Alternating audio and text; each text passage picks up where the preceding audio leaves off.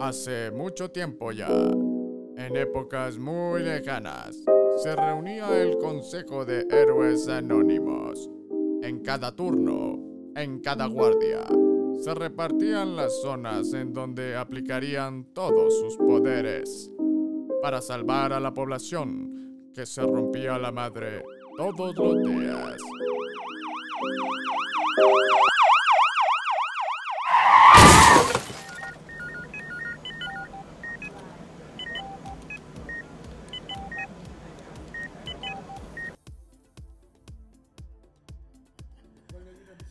Señoras y señores, muy buenas tardes, buenas noches, buenos días a la hora que nos escuchen en cualquier parte del mundo. Estamos nuevamente aquí en su podcast de los servicios de emergencia, código 3. Eh, déjenme hacer la introducción. Tenemos a nuestros invitados de base. Eh, empezamos por mi siniestra. ¿Qué tal? ¿Cómo estás, Ponchito? No te escuché.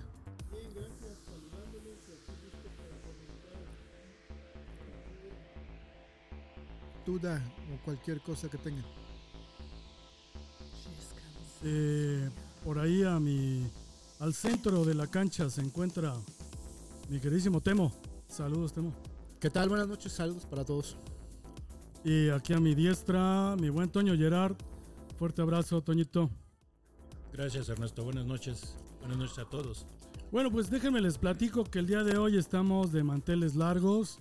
Tenemos eh, en una entrevista súper especial donde jamás se había eh, presentado la oportunidad, pero hoy tenemos en nuestro episodio al queridísimo Rafael Águila, el supercomandante. Este, Rafa, ¿por ahí me estás escuchando? Sí, claro que sí, sí.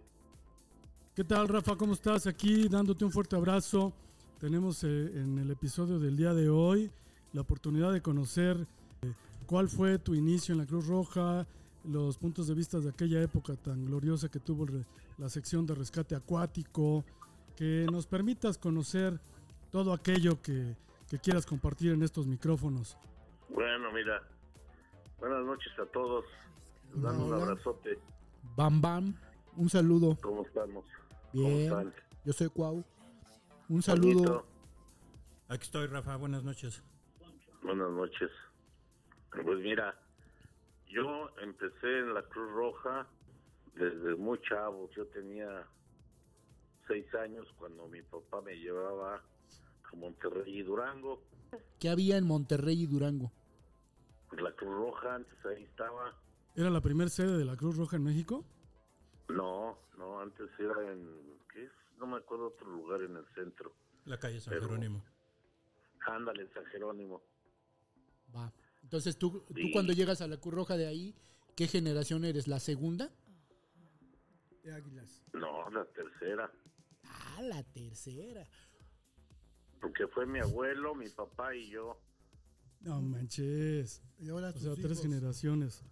¿Y ahora tus chavos también están o qué? ¿Mandé?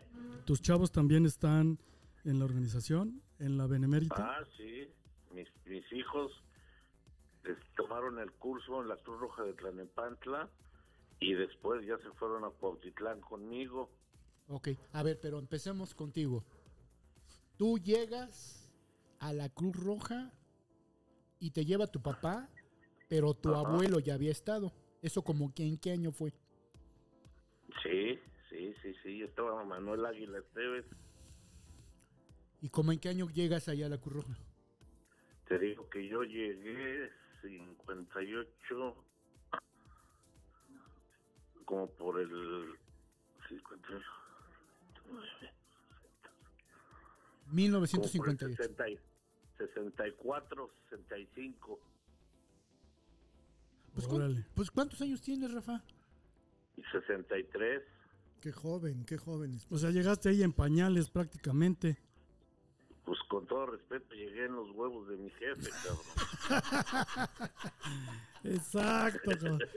Ese es el color que necesitamos este podcast.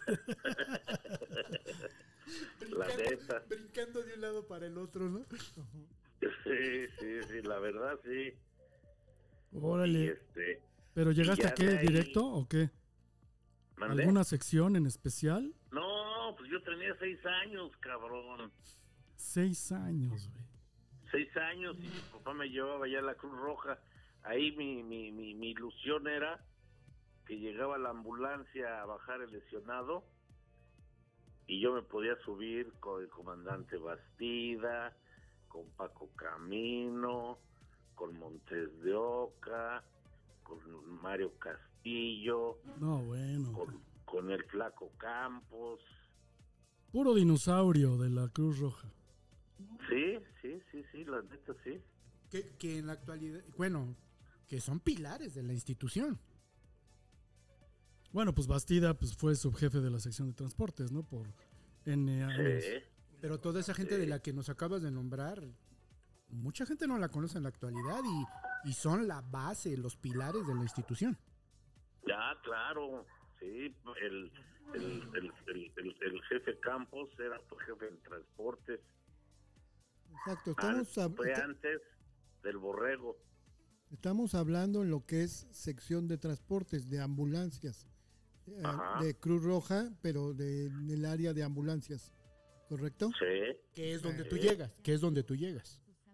No, no, no, pues yo llego, yo llego ahí como, pues mi papá me llevaba porque él se subía a, su- a- a ver lo de museo y de prácticas y no sé qué, y pues yo me quedaba ahí en el radio con los que estaban ahí, ah, también estaba el, el Capi Espínol, en paz descanse, ¿Espíndola? sí, el Capi, Pero no la espíndola que conocemos tú y yo, Ernesto, es otro espíndola No, no, todavía no, es el anterior. capitán. el Ah, ya, ya, capitán. ya. El gordo Espíndola, no, el que estaba en el Seguro Social, ¿no? Sí, no, no, no. Alejandro es, es el, el sobrino. Ah, ok, ok. Mira. Oye, y, y después de esos, a tus seis humildes años, de repente, pues ahí continuabas porque tu papá ahí estaba.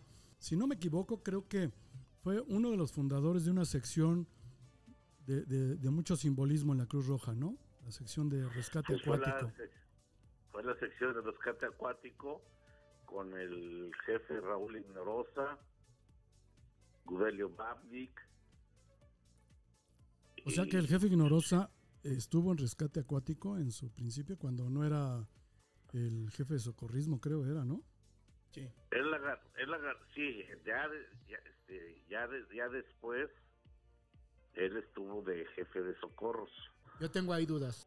Cuando tú llegaste, tu papá junto con Raúl Ignorosa y otros ilustres compañeros fundan la sección de rescate acuático. ¿Así es? No, antes Higinio Alvarado ya la había hecho.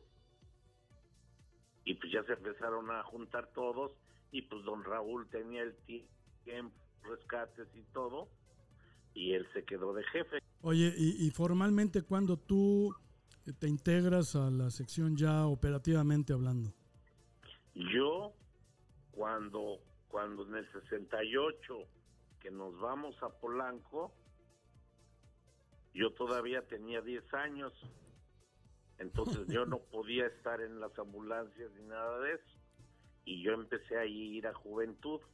Entonces ahí hacías las labores propias de esa de esa, Especial, de esa sección, ¿no? Sí, pero yo me iba, mi, bueno, o sea, este, ves que los de buceo este, practicaban en la guay ahí de ejército. Ujú. Sí.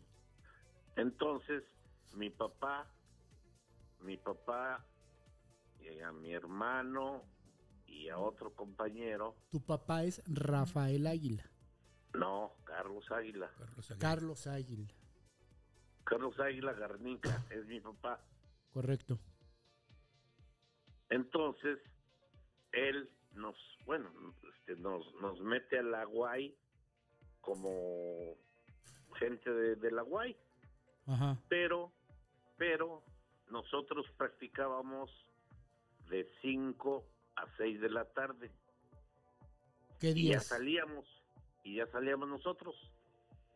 Entonces, a las 7, siete y media que ya cerraban la alberca,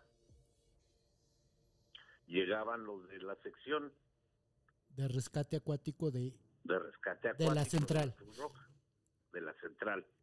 ¿Eso es en el año de que 68? En- en- no, como por el 75, Ah, ok. como por los años 75, 76. Y entonces yo me quedaba a practicar ahí con ellos. Y ya a los 15 años ya me metieron a un rescate. Pero, que esa vez mi primera inmersión la hice con el 13, con Mar- este Marciano. Ordóñez. Marciano Ordóñez. ¿Eh? Marciano Ordóñez. Es, es correcto. Con el 13. En Zempoala. Perdón, perdón, en Salazar. Por Toluca.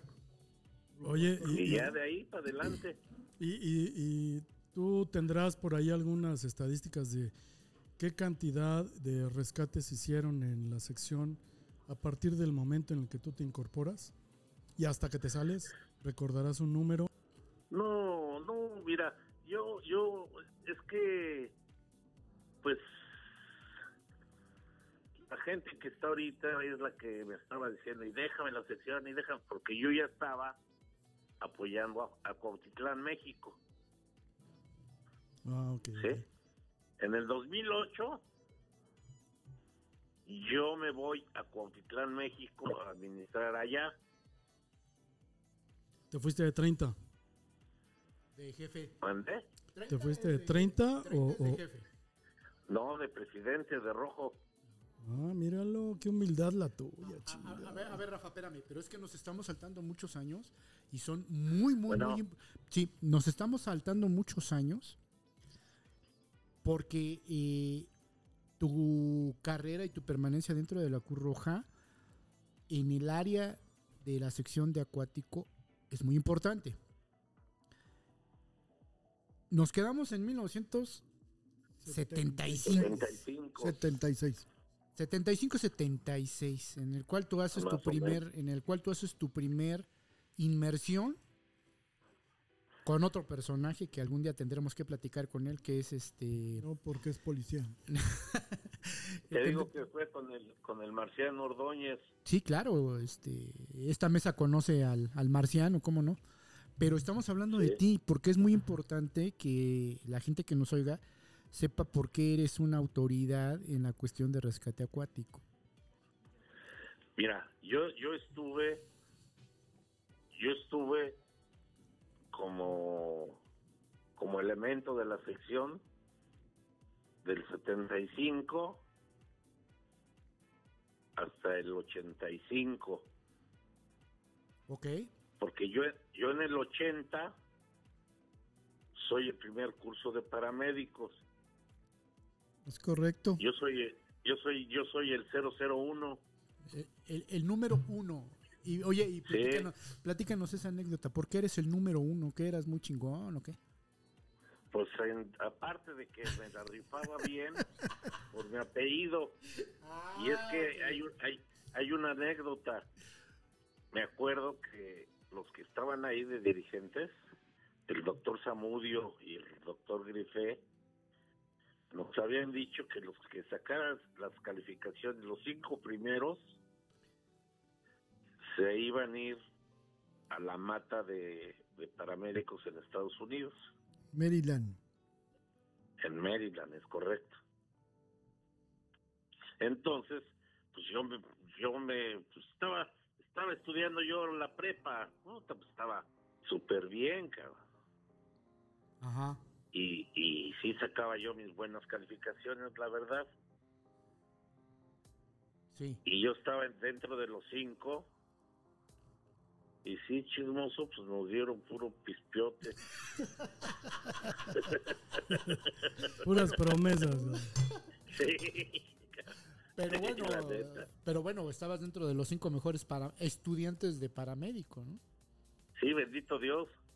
Bendito Dios, sí, sí, sí, sí, sí. Y tu primer y, y entonces tu número aparte de que porque eres buen paramédico es por tu Mi apellido. apellido Eso. es por el apellido, sí. Y como somos, éramos la primera generación, Ese fue en el 80. La mejor generación que ha habido. Ay, sí. Pues Ahora resulta que La la- la- verdad, las amiguitas, ¿no? pues, tú estabas, Chavarría. Pues por eso lo digo. Sí. Y, y, y en el 81, 82, yo entré a transportes Sin dejar la sección de acuático. como operador, no, como operador. O sea, ¿tú también fuiste pagado o sí o toda la vida has sido voluntario? No, voluntario. O sea, que estamos hablando No, de tu no. vida como voluntario, ¿qué? ¿Cuántos años llevas de voluntario? Pues como 50. Sí, pero toda mi vida, bendito Dios, fue voluntario. Bien, entonces, ¿en el 80 y qué entras a transportes? 81, 82. Ok, pero sin dejar la sección de rescate acuático. Ah, no, pues era, era- eh, ahí conjugaba porque yo ya podía manejar el comando o una ambulancia para ir a los rescates. ¿Y qué es el comando? ¿Mandé? ¿Qué es el el comando, comando? era una unidad que teníamos 4x4. Y en Entonces, esa- es- ese lo, lo había regalado la Nacional Financiera porque había dos, uno que regaló los los los este y uno la Nacional Financiera y se quedó el que estaba la Nacional Financiera que era más nuevecito. Ya. Ya, eso ya era una reliquia, creo. Pero en el 81, 82 ya estaba la, la cajita, ¿no? La cero. Ah, sí, Que nos también, dieron la cero. que también servía para ir a los rescates, ¿no? A los rescates en esa íbamos. En esa también íbamos al río Balsas. No me acuerdes de eso. sí, yo me acuerdo muy bien porque mi papá bien preocupado por ustedes, cabrón. y a mí regañándome Pues sí, porque los había dejado ir. esa fue buena. Salieron bien lejos, cabrón. Pues sí, pero salimos. No, bien padre esas experiencias, bien bonitas, eran muy bonitas. Sí, muy padre. Todo, todo lo que yo conviví mucho o poco con la sección fue, fue muy padre, inolvidable. Sin embargo, también No era no- como... No escuché. Oye, es- escuché. pero, pero recuerdo que esa sección era como muy exclusiva, ¿no? Este, había Te ciertos juro, lineamientos. Con todo, res- con todo respeto, era la elite de la Cruz Roja. Sigue siendo, ¿eh? No, no. Bueno, No, eh, pero estamos hablando de tu época, porque lo que nos interesa saber es tu época, Rafa. Este, y- bueno, ya para esos años ya tenían un, un vehículo de transporte para los rescates, que todo, la, la gente que tenemos años ahí es el comando. La acero, la Bueno, acero y el primero comando. fue el acero. Eso. Primero fue el acero. Ajá. Y después fue el comandito. Ok. Oye, platícame, platícanos algo del comando. ¿Quién le daba el mantenimiento o cómo le daban el mantenimiento al comando? La sección, la sección le dábamos mantenimiento O sea, la sección se cooperaba para dar el mantenimiento. para dar el mantenimiento, sí. Le pusimos, bueno, la rotulación, pues yo la hacía, ¿no? ¿Por, por qué tú la rotulación? ¿Por qué? ¿Qué? ¿Qué? ¿Tú qué? ¿Qué? ¿Tú qué? ¿Qué? qué? Porque mi negocio era rotulación por, ¿ves? rotulación por computadora. Sí, ahí en la calle de clave, pero... Ok, perfecto. Bueno, entonces ya Ahí, la- cuando estábamos en clave, ahí lo hice. Y hasta cuando estaba yo en Tultitlán. Ok. Bueno, entonces ya tenemos el comando y ustedes se cooperaban para que el comando funcionara. Sí, ese le, le, le compramos sirena electrónica, una costera. Y ahí la fuimos armando poco a poco. Ok. Y Oye, luego- pues eso habla de, de un involucramiento absoluto de todos los que integraban esa sección, con ánimo de dar, con ánimo de dar el mejor servicio posible a todos aquellos que necesitaban de un rescate acuático. Que dicho sea de paso, este, pues hablar de una sección de rescate acuático en la Ciudad de México pareciera como inverosímil, ¿no? Porque no tendría mucho sentido. No Pero- tenía sentido, es correcto. pero todos aquellos que tenían algún problema en alguna presa cercana a la Ciudad de Fíjate México, que sí, en lagos.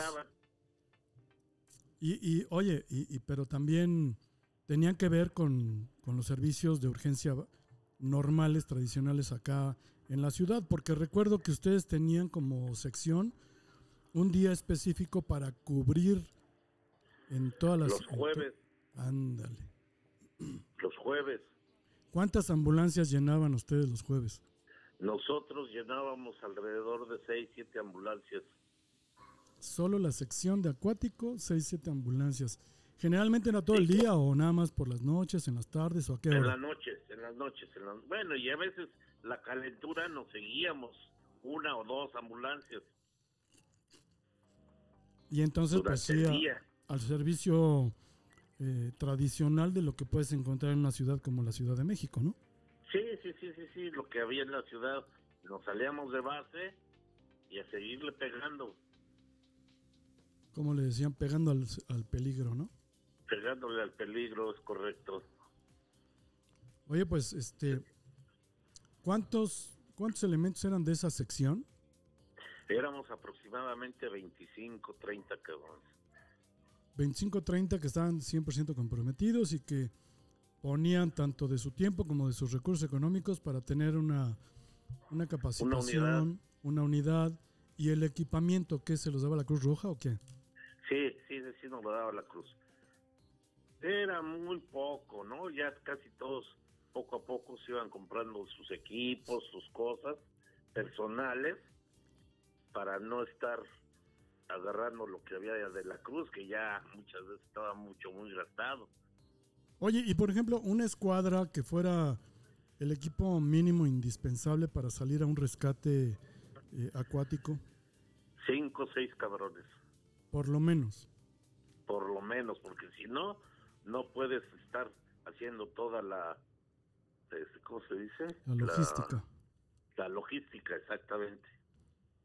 Eh, eh, ¿Habría algún riesgo adicional si fueran menos elementos, es correcto, supongo, no? porque tienes que tener dos buceadores y uno en stand-by.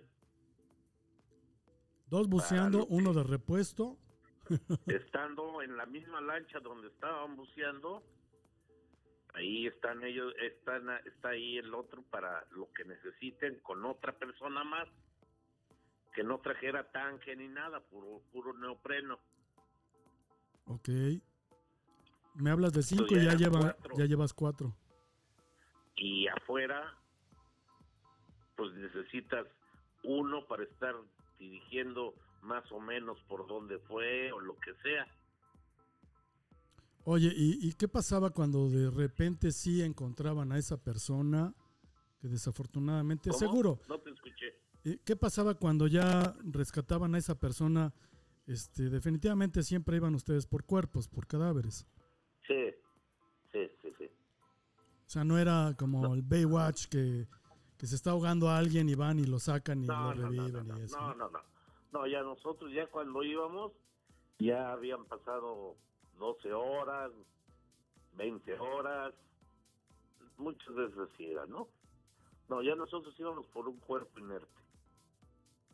No, bueno, oye, y el riesgo que debe este, conllevar el, el, el sumergi- sumergirse en aguas No, que... mira, el, el riesgo, el riesgo es en todo, en manejando ambulancia, en el buceo, en el paracaidismo, en el montañismo, pero si, si haces tus cosas como deben de ser, es mínimo el, el peligro. Con, Pues es que, con capacitación. Capacitación y con tiento, ¿no? Y irle midiendo el agua a los camotes. Ok.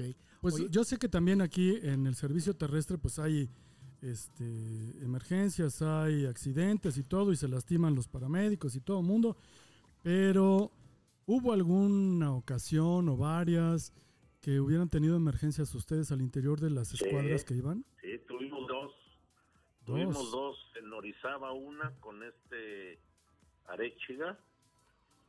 Era el jefe de la sección. ¿Qué le no pasó? me acuerdo ahorita el apellido de la persona que, que estaba buceando, pero ahí porque él se metió a bucear solo. Infringió el protocolo. Exactamente.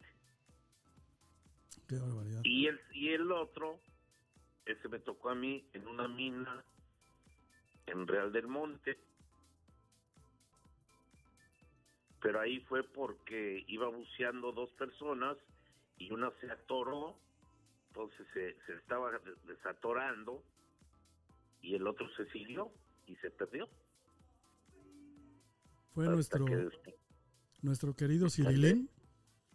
Es correcto, Sí, es correcto. todavía. El Cirilín. es correcto.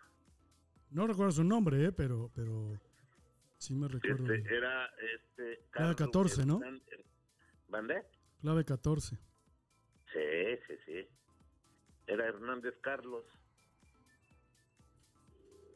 Otra, pues este. Agustín, Agustín Hernández Carlos. Carlos era apellido. Oye, y este. ¿Y al rescate al que iban, lo concluyeron también? No, no, no, no. No, pues eh, sale, sale el otro buceador y nos dice, oye, no encuentro el cirilín. ¿Cómo que no lo encuentras, güey? No, no, no, es que me atoré y me estaba desatorando y él se siguió. Puta, pues, pues paramos todo. Ah, porque para esto metimos nosotros a bucear para checar. Mm. Y ya cuando salieron, checamos la hora y ya vimos que ya habían pasado una hora y media, casi dos horas. Oye, ¿cuánto, ¿cuánto les dura un tanque? Te dura un, pues a lo mucho, a lo mucho, que será 40 minutos. No, no pues. Pero pues nosotros lo dejamos más para para que los que entraran a bucear vieran a ver cómo estaba la situación. Pero ya estábamos muy tensos, ya estábamos muy locos todos y paramos la, La el rescate y todo porque dijimos "Va- vamos a, a ocasionar otro accidente. ¿Y esas decisiones quién las toma, cabrón? No mames. ¿Mandé? ¿Y esas decisiones quién las toma? Pues iba yo como jefe, Entonces te tocó. pues me tocó a mí decir, pues ya, párenle, sabiendo que estaba nuestro compañero ahí adentro, cabrón. Pues qué difícil, cabrón, ¿no? Una decisión Nos, bastante nos fea. regresamos, nos regresamos a México y ahí, ¿saben a quién le agradezco muchísimo? ¿Quién fue? A este Alejandro Leal. Él estaba de jefe de transportes. ¿Qué hizo el Puma? Que también Y está él- en este grupo. Hay que hacer mención de Alejandro. No, él estaba en guardavidas, en la, en la, en la escuela. Sí. Ah, estaban divididos, o sea, la escuela de acuático era una y la sección de acuático otra. No, es que era- estaba, estaba, estaba la, la escuela. Bueno, sí, o sea, ellos daban guardavidas y el buceo, pero nosotros ya teníamos la sección. Sí, pero Entonces- revolvi- volviendo al tema de, de Leal, cuando llega- regresaron a México, ¿qué pasó? Regresamos a México y pues imagínate av- avisarle a mi papá, avisar a los jefes. No, no, no, fue una cosa bien gacha. A su mamá, a su mamá del Cirilín, pues descanse. Sí, pues no, cabrón. No, no, no, no, no, fue una cosa bien fea, bien fea. Una tragedia, simplemente. Te lo juro que no se lo, no se lo deseo a nadie, cabrón. A nadie, a nadie. ¿Recuperaron el cuerpo? Sí, gracias a Dios. Porque para esto, no, fíjate, hasta yo venía pensando, cuando veníamos de Pachuca, ahorita, ahorita les voy a hablar a Lerum para que nos apoye, cabrón. Ellos tenían ver, otro pues. cuerpo de rescate acuático también, Ellos tenían su, su sección de rescate acuático. que era el 13, uno de ellos, ¿no? Es correcto. El Farca. No, era, era la banda también. Era, era una Entonces- hermandad, ¿no? Aun cuando fueran este, Ajá, organizaciones de diferente bandera. Pues es Ya que en eso se unen todos. en el rescate tratábamos de apoyarnos uno al otro. Sí, como debe de ser. Y este, entonces, llegando a la- aquí a la Ciudad de México, pues en consenso con todos los que estábamos, que todos estábamos bien bloqueados. Y dijeron, no, mejor vamos a hablarle a todos los que estuvieron en la sección y todo.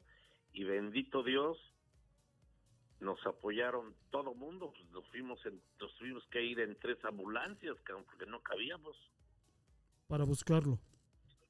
para buscarlo. Y bendito Dios, lo encontramos. Oye, Rafa, soy Toño. Una pregunta. El, el rescate original, la, el, el cuerpo que tenían que localizar y rescatar, ¿ya no hicieron o ya no pudieron hacer nada al respecto? No, mira, ahí nosotros íbamos a cerrar una válvula, no fue un rescate acuático, Ah, ok. sino fui- íbamos a cerrar una válvula. Ya. ¿Por qué causa iban a cerrar la válvula? porque se estaban inundando los niveles donde este están las minas. Ok. Oye, entonces déjame hacer una pausa aquí. ¿Cómo la sección de rescate acuático de la Cruz Roja también era utilizada o, o se le pedía apoyo para servicios que no tenían que ver con el rescate de personas, sino también para minimizar los daños que pudiera surgir en una población, en una empresa, en, un, en, en otras cosas, pues? Sí, sí, sí, en las minas, en las minas de, de Pachuca, No, porque ya tenían tres niveles inundados y no querían que hubiera más niveles. O sea que inclusive para esto también la Cruz Roja en su sección de acuático tenía injerencia. Pues también estuvimos en un barco que fue muy sonado, el Huichol, que se hundió en Campeche. Y ahí que, un- era, un barco de, de buceo. pero en este que tenían que hacer, Pues ahí no nos dejaron bucear porque estaba a 50 metros de profundidad el barco. Pero cuando pudieron sacar el barco, de adentro del barco, tuvimos que sacar como a 25 gentes, cara. no, bueno. Es que aquí hay una pregunta que te hizo Ernesto al principio. ¿Cuántos rescates, incluyendo los de trabajo, crees tú que se haya llevado a cabo mientras tú estuviste en la sección? Híjole, la verdad no tengo. Había veces que en un mes nos echábamos cuatro, cinco. Por ejemplo, llegaba Semana Santa y nos echábamos diez, cabrón. No manches. No Es manches. que también este era la única, bueno, no la única, la, el pilar que existía en toda la República. Había incluso sí, sí, este, sí. ciudades o Todavía no había mucho buceador. exacto, delegaciones que pedían el apoyo directo a ustedes, Sí, que no sí, contaban sí. con esa sección. Y los municipios, los municipios nos, nos, nos hablaban directamente a la Cruz Roja, cabrón. No, pues bueno, qué labor tan importante que de repente una sección con 25 que se me antoja pocos, ¿no? Imagínate 25 elementos dedicados a cubrir las emergencias de cualquier cantidad de tipos de prácticamente toda la República, ¿no? O, a- o a lo Sí. Tenían que ir a Chihuahua, Monterrey, a Sinaloa, Ajá. Yucatán, Sí, no sé. Y todo eso se Sí. iban en su en su ambulancia, ¿no? La ¿Cómo No, es que ¿La es, que había veces, no, mira, es que había veces, por ejemplo, íbamos a un rescate 10 gentes y llegábamos a ir a rescates que se nos alargaban 18 días, cara. No, ¿cómo crees? Hubo, hu- hubo uno en Durango de 18 días. Imagínate. Entonces ahí lo que fuimos haciendo, fuimos cambiando la gente. Las regresabas a cabezas algunos. de grupo, como Arechiga, tu servidor, pues no nos veníamos, nos quedábamos allá. Bendito Dios, lo, lo podíamos hacer. No, y además el nivel de compromiso que tenían, oye, porque 18 días de voluntario. Déjame, sí. no los puedo contar ni con los dedos de una mano para los que de verdad tengan ese nivel de compromiso y dejen todo por concluir el servicio de rescate que les hubieran llamado, ¿no? Sí, en el- fíjate, por ejemplo, en el Huichol nos fuimos un 22 de diciembre y regresamos un 4 de enero. Nosotros nos bajamos de- del, del barco y del, del avión y ya iban otros otras 12 gentes más de nosotros para seguir en el rescate. 25 decesos, desafortunadamente. Por lo Sí, menos. 12, 10, 12 gentes. Porque también teníamos que ver muchas veces este eh, las comidas, cabrón. Oye, sí, porque todo lo que rodea al rescate también se dice fácil, pero ¿cómo Ah, mantienes sí. a esas personas, no? Es correcto, es correcto. Y sí, la verdad sí tienes que estar alimentado, cabrón. No, definitivamente. ¿Y eso quién lo pagaba? Los familiares muchas veces, bueno, casi todas. Híjole. Sí. Y también apoyo de las delegaciones que estaban, ¿no? Lo había, exactamente. Las delegaciones que nos pedían el apoyo, ellos nos apoyaban con las tortas, con lo que fuera, Sí, está. con lo que fuera. Me acuerdo, me acuerdo un rescate que fuimos en- por el lado de Morelos. Era una familia bien humilde, cabrón, bien humilde. Y ya llegamos al rescate y se hace el rescate y todo. Y nos dice la, la mamá del chavo, no se vayan, quiero que coman algo. Sí, cómo no, con mucho gusto, aquí estamos esperando. Nos dieron unas, pues no eran ni, ni sopes, cabrón. Unas tortillitas con frijolitos y quesito y una salsita. No, nos supieron con el hambre.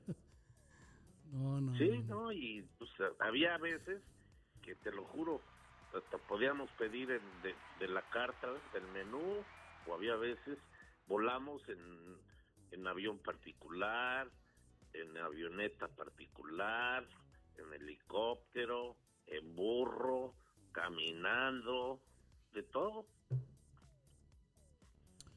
En todo andu- anduvimos, Oye, Rafa, gracias a Dios. este, bueno, yo me, yo me acuerdo lamentablemente de cuando fue la pérdida de este eh, buceador de rescate. Me acuerdo que fue ya de mis últimos ah, tiempos que estuve ahí de pagado en transportes. Eh, bueno, es algo que me, me impactó y cuando a mí me impactan las cosas, luego pues como que lo aparto de la memoria. Entonces, ahorita escucharte mencionar eso, pues es como regresar a un, tiempo este pasado, donde quiero decirte que me dolió lo que pasó, me dolió, porque siempre te he estimado, me, me dolió verte triste, me dolió verte devastado. Eh, para mí fue muy impresionante. No, te lo juro que eso, eso fue una cosa terrible para mí en lo personal Sí, lo sé. y para mis compañeros. Claro. Y bueno, este, yo, yo tengo una, un agradecimiento hacia la sección de acuático. Eh, también en ese año hubo un chico que, pues, de alguna manera éramos eh, amigos, nos crecimos, este, pues ahora sí que desde niños nos conocíamos y lamentablemente eh, se ahogó allá en la presa en Valle de Bravo y fueron ustedes los que lo pudieron encontrar, el cuerpo pues ahí atorado con la cortina hasta, hasta abajo. Este, recuerdo que fue, por lo que me platicaron, pues un trabajo difícil, eh, entre otras cosas, por la poca visibilidad, la profundidad, la corriente, este, muchísimas cosas. Ah, la, la familia, pues, ya es una historia muy, muy trágica, era la segunda pérdida que había ahí en esa familia. En su momento le di las gracias a Charlie García, que fue uno de los que estuvo ahí. Y bueno, ahorita que estamos hablando de esto, pues aprovecho para yo personalmente darte las gracias también. Aunque ya No, son, pues son muchos años, pero creo que es una oportunidad estupenda para públicamente darte No, las gracias. Mira, es, es, es una satisfacción tan bonita el poder rescatar el cadáver de cualquier persona, que si tiene dinero, si no tiene dinero, de todo mundo, que, que puedas sacar el cuerpo y entregárselos a sus familiares. Ellos saben que está ahí abajo, Sí, pero ellos lo quieren, cabrón. así es. Les das un cierre, Y- la oportunidad de un cierre a un capítulo muy triste. Sí, sí, sí, sí. No, y te juro y te lo digo bien honesto, yo a la fecha, ahorita, ahorita, ahorita, ahorita, ya el Cirilín va a cumplir 25 años de muerto, cabrón. Y no se me puede pasar esa, ese, ese, ese- Parece que tengo en la mente todo, cómo estábamos en la mina, cómo estábamos, todo, todo, todo, todo, todo, no se me olvida, no se me olvida. Sí, pues es una gran, un gran experiencia, ¿no? Y no cualquiera puede, puede enfrentar ser buzo de rescate. Estar ahí a un lugar que no conoces, entrar sin, sin luz, todo oscuro. E- Es una profesión tal cual, muy, muy loable, ¿no? Las personas que lo hacen no es que yo voy y me meto y ya. O sea, deben de tener una Sí, no, no, preparación y tener es correcto. Yo me acuerdo cuando se preparaba, yo tuve mucho, bueno, oportunidades de ir con ustedes como al Balsas, Acapulco, Sí. en la lancha, Acapulco, ándale. la lancha que no nos prestaba tu papá. y cosas así, ¿no? Pero no, yo lo viví, no cualquier persona, aunque tenga experiencia en nadar o demás, entra a ese tipo de aguas, ¿no? Sin ver Es nada, correcto. todas infectadas. Fíjate que, fíjate que había, había varios buzos que eran de Comisión Federal, no sé, de varias empresas, entonces. Y, y- y cuando llegábamos a Valle de Bravo, ahí en Valle de Bravo, abajito hay otra presa que se llama Platanales. Ajá. Entonces esos trabajaban ahí, no sé por qué ahí trabajaban. Entonces les decíamos, órale, ahí hay un rescate de un muerto, no, muertos ni madres. eh, No, nosotros aquí nuestro chamba. Es que indudablemente todos aquellos que formaron parte y que forman ahora, pues esa, eh, eh, eh, que integran esa sección de rescate acuático, indudablemente deben de tener un gran corazón para compartir su tiempo, su conocimiento, su experiencia y poner en, en riesgo la vida de ellos mismos para rescatar y darle un cierre, este, pues a ese episodio, como dice Toño, tan, tan trágico, tan lamentable y continuar cada quien con sus vidas, ¿no? Y ustedes, pues nada más a la espera del, del, del siguiente llamado de auxilio, ¿no? Sí, no, nosotros estábamos esperando que hubiera ya un rescate, ya esperábamos el día lunes o martes a más tardar, porque en fin de semana había pasado algo, segurito, Y fíjate cómo la. Y cómo la gente de repente llegamos a nuestras casas, cada quien a sus cosas, a descansar y a iniciar un nuevo día y, toda la ¿sabes serie de cosas, ¿sabes ¿no? qué pasaba? Perdón, ¿sabes qué pasaba? Había veces que sí nos tardábamos más en un rescate, ya regresábamos y ya siguiendo, no queremos saber nada de la Cruz Roja ni de nada. No, ¿qué otro rescate? No quiero saber nada. Por el impacto. No, no, no, por el cansancio, por hambriento, por ver a tu familia, por lo que fuera. Y me acuerdo que siempre que, que llegábamos un día, dos días y chingas, ya me hablaban, oye, que hay un rescate que quedó. Ah, pues a ver, déjame preparar y para salir y a juntar gente, cabrón. Y al otro equipo. Sí, a juntar gente y a juntar gente y vámonos. Vámonos. Sabiendo los que realmente buceaban.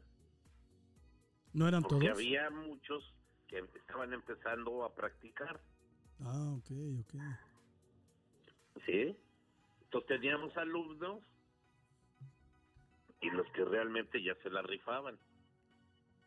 O sea, es- existe una escuela para esos alumnos. Es una escuela Sí, sí, que los sí, van sí. enseñando paso a paso hasta llegar a ser un Es- rescatista. Es correcto, y lo más difícil es de que ya hacían su examen en aguas abiertas y todo bien bonito. Y ahora sí, muchachos, vamos a, a- a- lo que vamos a hacer nosotros, a practicar en aguas turbias y frías, Donde no ves. Y apestosas. donde no ves vista erótica. cara. ¿Esa cuál es? ¿Cómo, cómo que viste erótica, güey? ¿Por qué viste erótica?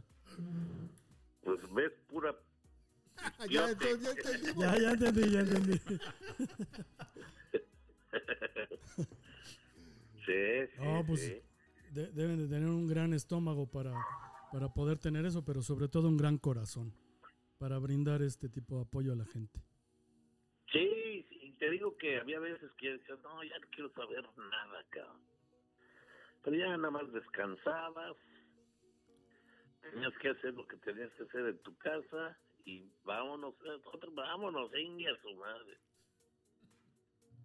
Es que chulada. Sí, no, era, era una situación muy, muy, muy, muy bonita. Para mí fue una experiencia muy, muy bonita.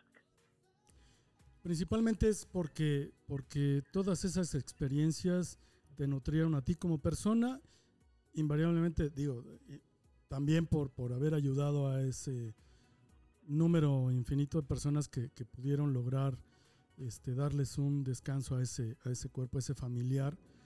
Pero de forma individual, cada uno de ustedes se llevó las palmas y el agradecimiento de muchísima gente. Ah, no, sí, la verdad sí. Sí, sí era más bien un, un logro personal, ¿no? Sí, no, era una cosa muy bonita. Eso, yo, eso sí, yo me lo voy a llevar siempre. Y hasta una vez, fíjate, bien chistoso porque había un rescate. Entonces yo andaba ahí por la cruz con mi esposa, habíamos ido a, comprar no sé qué más, uno de mis hijos. Y pues ya le digo, vamos a pasar, ¿no? Para ver qué, qué es el rescate. Órale. Y ahí estaban los familiares. Entonces nos empiezan a decir que es un rescate, que en el río, que se, se, se hundió en el río y que pues se lo llevó la corriente. Y puta madre, pues ahí, ¿a dónde va a buscar uno? Pues ahí no hay dónde, cabrón.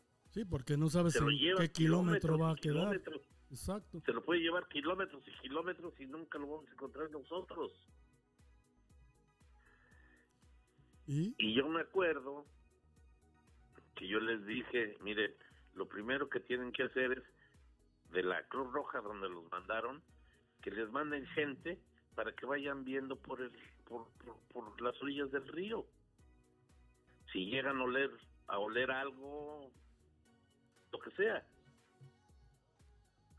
qué fuerte. no tiene caso que vayamos, no podemos bucear en un río. Y me acuerdo que mi esposa decía, no les digas eso, vete con ellos. No, ta madre, también tú.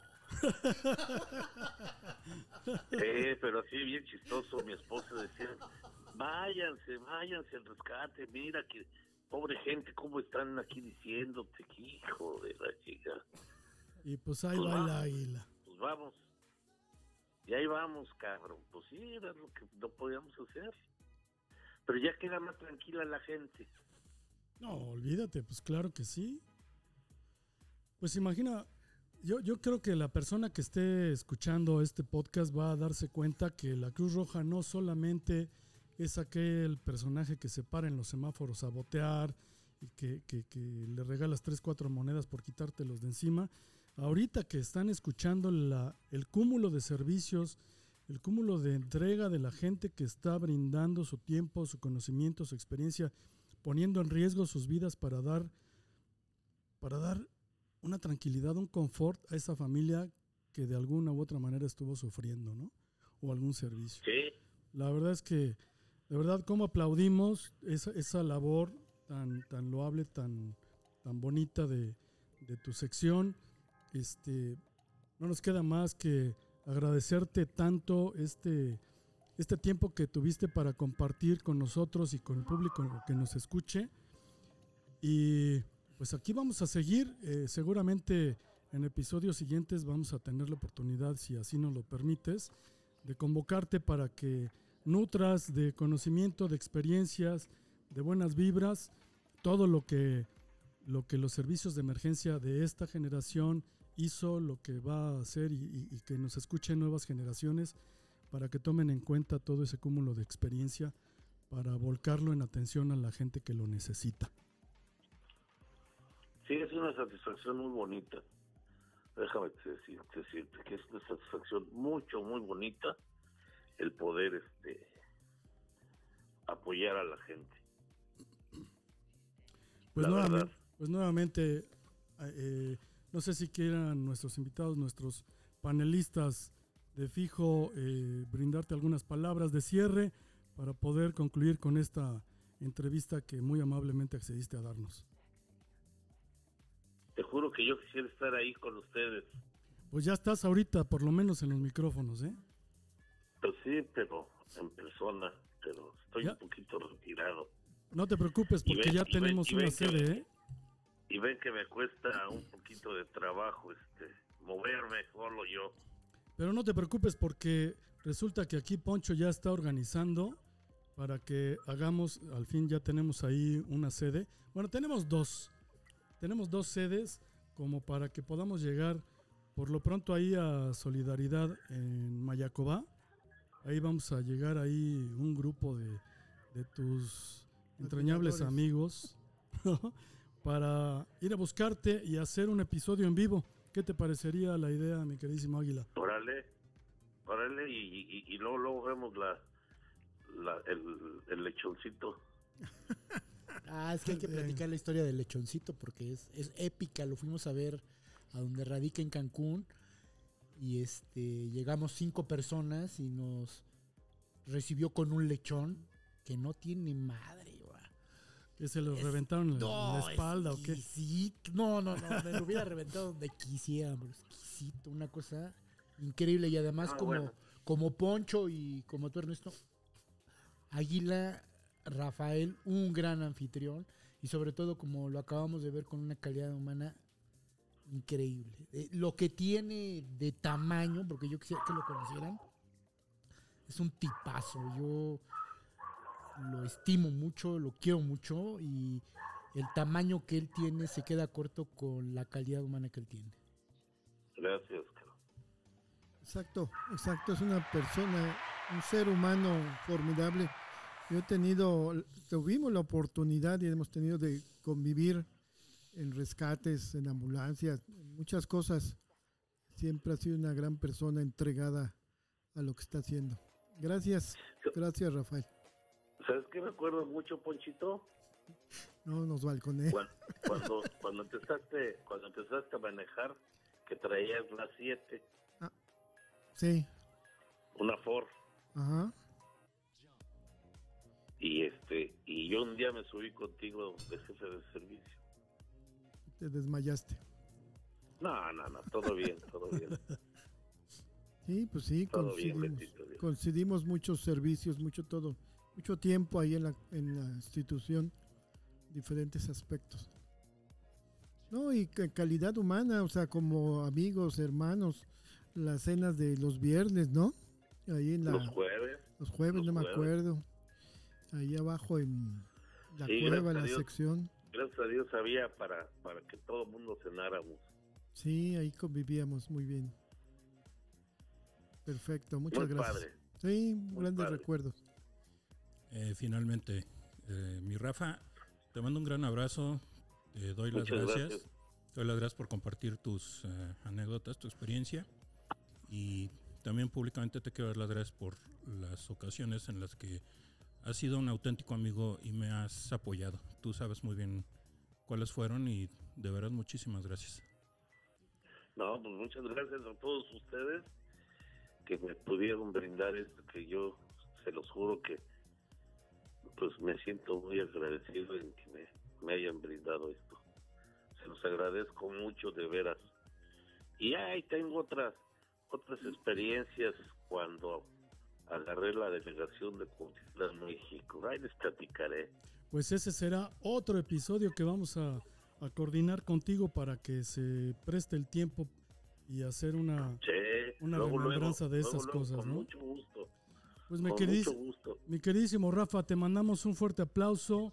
Eh, señoras, señores, tienen aquí el testimonio de una persona de un gran corazón que, que le brindó muchísimos años de, de atención, de experiencia para ayudar a todas las personas. Fuerte aplauso para ti, mi queridísimo Rafa.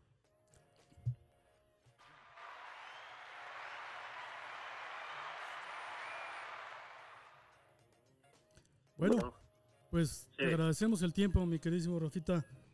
Vamos no, a dar no, por pues, concluido estamos esto. en contacto y yo les agradezco más que me hayan tomado en cuenta. Se los agradezco mucho. Saludos a la familia. Estamos pendientes. Gracias. igual. Cuídense Ah, todos. ahorita me acordé, este, Ponchito, ¿Qué, patrón? no te, yo no, yo no te iba a, de- yo, no- yo te iba a decir, pero llegó tu hijo el sábado, ¿no? Ajá. Sí, ya está acá, ya me contó que fue a Sí, darte las gracias. sí, sí, sí, sí, nos dijo, no le vayas a decir, no, no le digo nada. Sí, lo bueno es que ahorita nadie se va a enterar, ¿eh? Exacto. Como nadie lo va a Sí, está bien, está bien. Balcón, bien. balcón. Fuerte abrazo, mi queridísimo. Gracias. Te estimamos mucho. contacto los agradezco. Saludos, saludos, fuerte Bye, abrazo. Rafa. Bye. Bueno, pues ahí tienen ustedes la historia de, de Rafa Águila. Y pues bueno, ya tendremos oportunidad de compartir con ustedes otro, otro nuevo episodio. Pásenla muy bien. Fuerte abrazo para todos. Besos, besos y abrazos. Abrazos, y mucho. capacítense, no se les olvide. Saludos. Ser héroe es capacitarse. Sí, capaz- que-.